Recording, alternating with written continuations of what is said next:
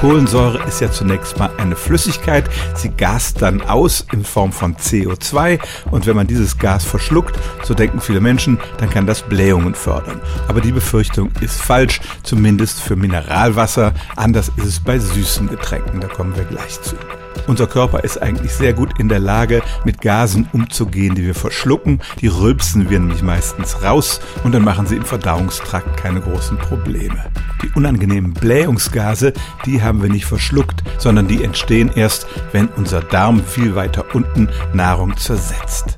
Zum Beispiel hat sich gezeigt, dass künstliche Süßstoffe Blähungen verstärken können. Wenn sie da anfällig sind, sollten Sie zum Beispiel Leitgetränke meiden.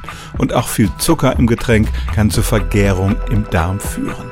Wenn Sie aber nur sprudelndes Mineralwasser trinken oder diese modernen kalorienfreien Getränke, die so einen Zusatzgeschmack haben, dann müssen Sie eigentlich nicht befürchten, dass Sie von der Kohlensäure Blähungen bekommen. Stellen auch Sie Ihre alltäglichste Frage unter stimmtz.radio1.de.